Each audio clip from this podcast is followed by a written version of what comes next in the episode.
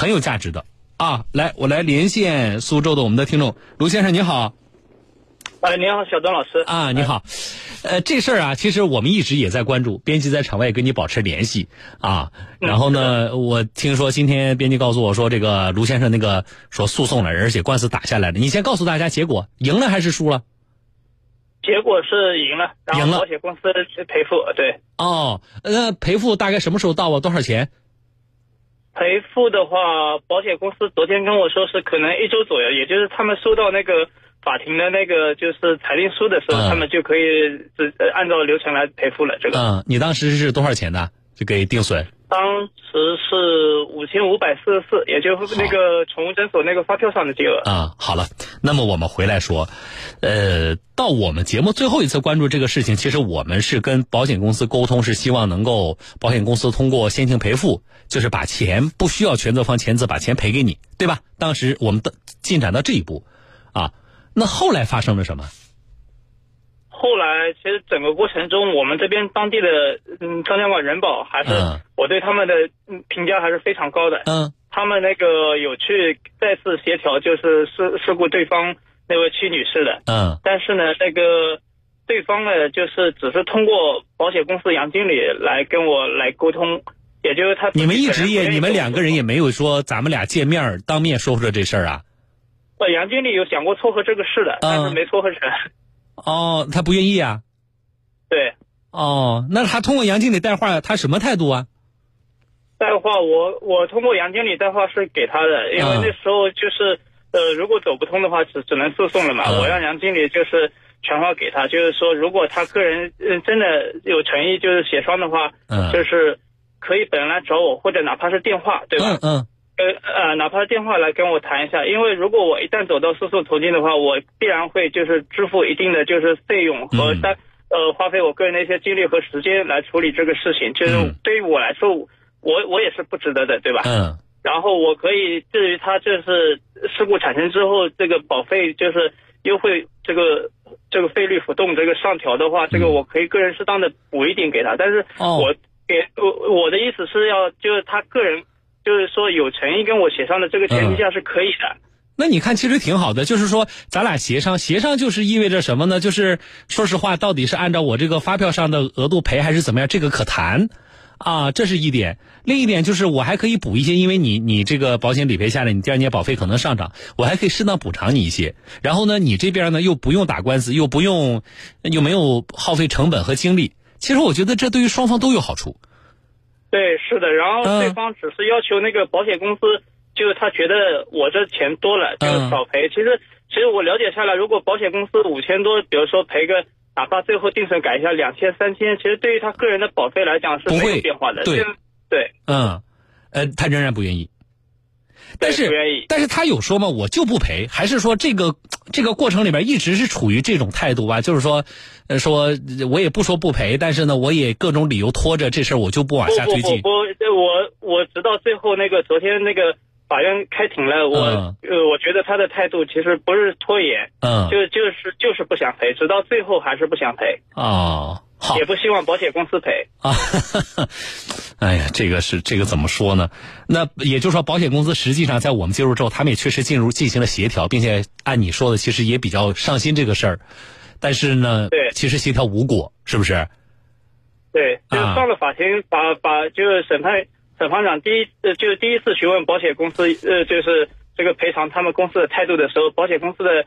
员呃就是员工，也就是他们的委托代理人，嗯，就明确表态了，就就是我们按照就是定损金额就是可以赔付。嗯，好的，呃，那碰到这种时候，其实对于我们很多的听众朋友来说，因为这类案件我们不是第一次接到了啊，那么对无责方来说，这个时候就比较犯难，因为全责方那他全责方这个时候就不跟你讲道理了，对吧？就是他打定主意了，我就是想各种理由。啊，我就是那不仅不赔，我自己不赔，我还要想办法不让保险公司赔。啊，那么他有他的，他有他的所谓的依据和理由，包括开庭的时候，他也有就是当时交警跟他的谈话，他有录音，包括在法庭上现场，他也有给那个交警中队的交警打电话，然后法官跟他说的话就是，你可以现在你可以的话，可以让交警就是过来一下。嗯，那他什么意思啊？他就是说他有说我为什么不赔，核心的理由是什么？核心的理由，首先就是我去给狗治疗，就是没有经过呃他本人的同意，然后再有一个就是说，就是说我我家狗出现的位置，就是给他造成了困扰，相当于就是他他在法庭上面原话有这样提及过，就是说我是在就是敲诈他，就是说我故意把狗放在那里给他压的。啊，好了，那么在保险公司协调无果，你最终还是决定了要起诉他，对吧？嗯，对，这是你第一次打官司吗？觉得很困难，是是的。第一次打官司，对吧？那也就是说，实际上我们对于嗯，到底应该走一个什么样的流程，或者说这里边可能会有多大的困难，其实是不掌握的。起诉是是什么都不知道的，完全不知道。那你这样，知道就是我要起诉他，对，就是说我是无责方，对。嗯，好，你呢就把从开始从开始我们要，你这是走的是自诉案件，对吧？对啊，你就从呃开始自己怎么做的？我觉得你给我们听众朋友讲一讲。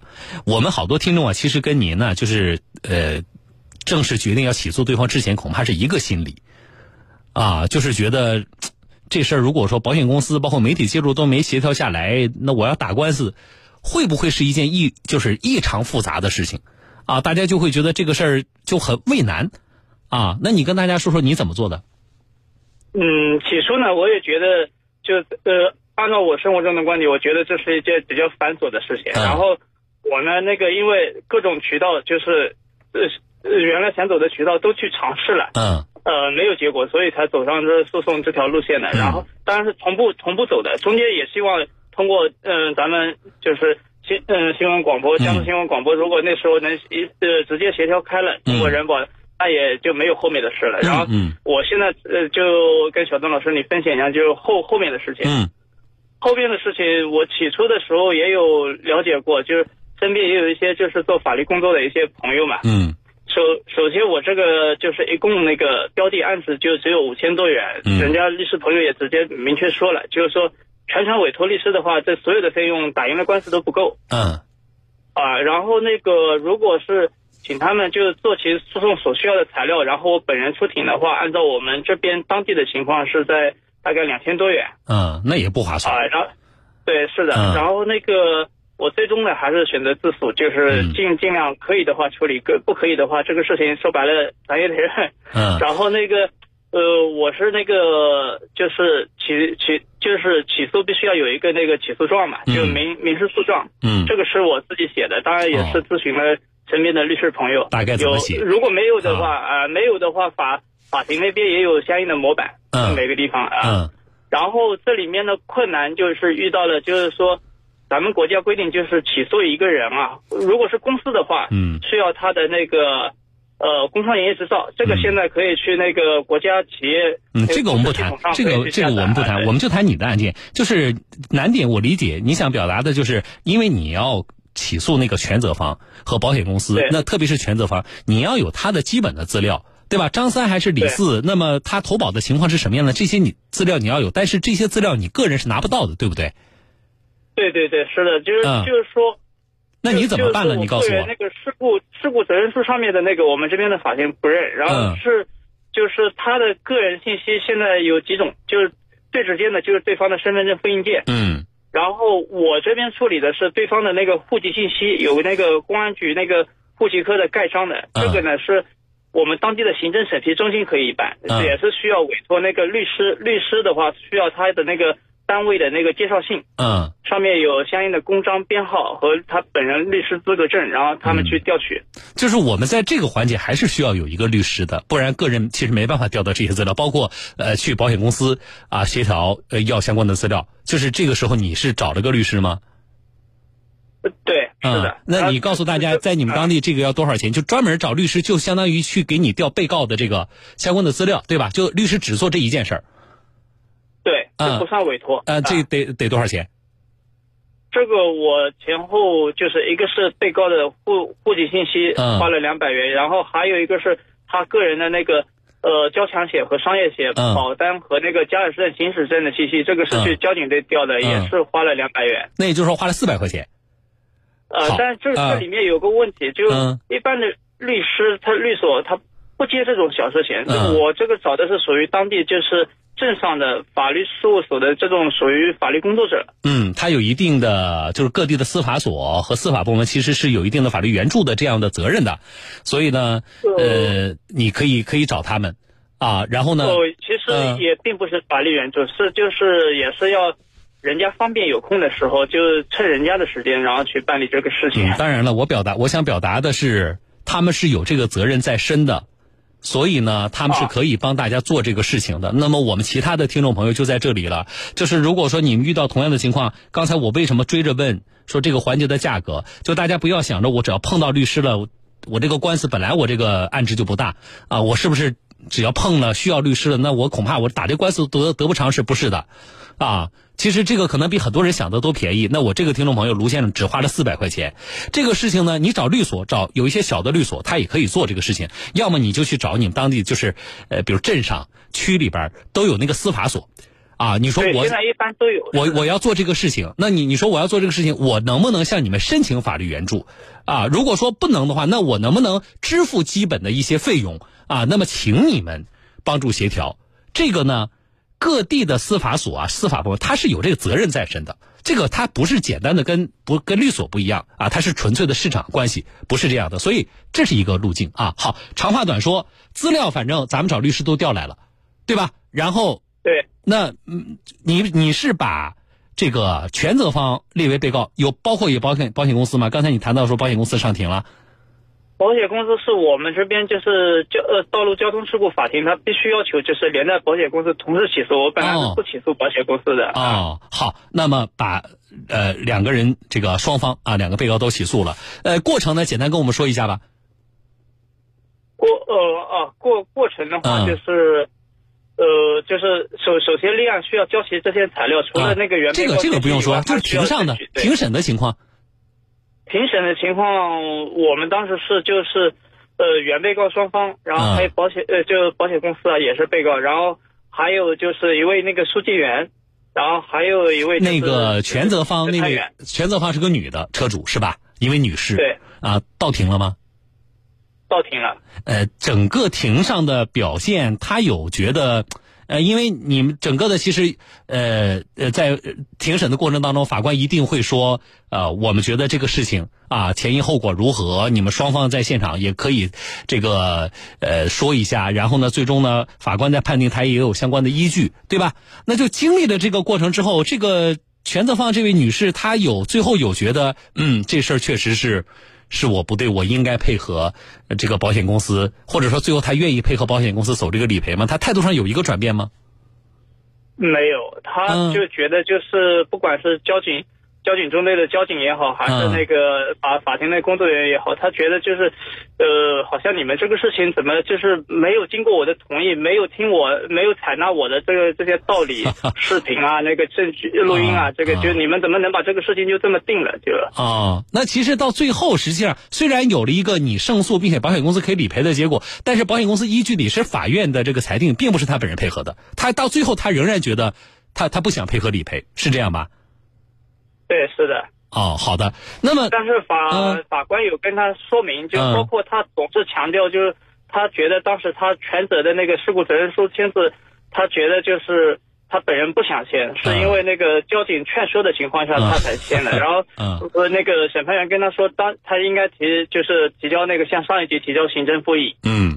对，这是他的权利。并没有啊，对，而且他应该超期了啊，他已经是超过了这个可以提起行政复议的期限了。好，最终，然后包括他听到我本人就是愿意协商，愿意补偿他一些就是费用，因为我个人也就是他他说我没有找他商量啊，然后这然后这个这个就因为他他也没来找我商量嘛，然后这个呃然后这个事情他觉得就是有点。可惜 啊，那是可惜啊！我说了，其实该刚开始那个方案是最好的，咱俩商量一下，你可能也不用赔那么多钱，而且这个这个总的赔偿额调下来之后呢，对你第二年保费不受影响，受影响我再补偿你点对不对？然后呢，从从你的角度来说，我又不需要费精力去打这个官司，那何乐而不为呢？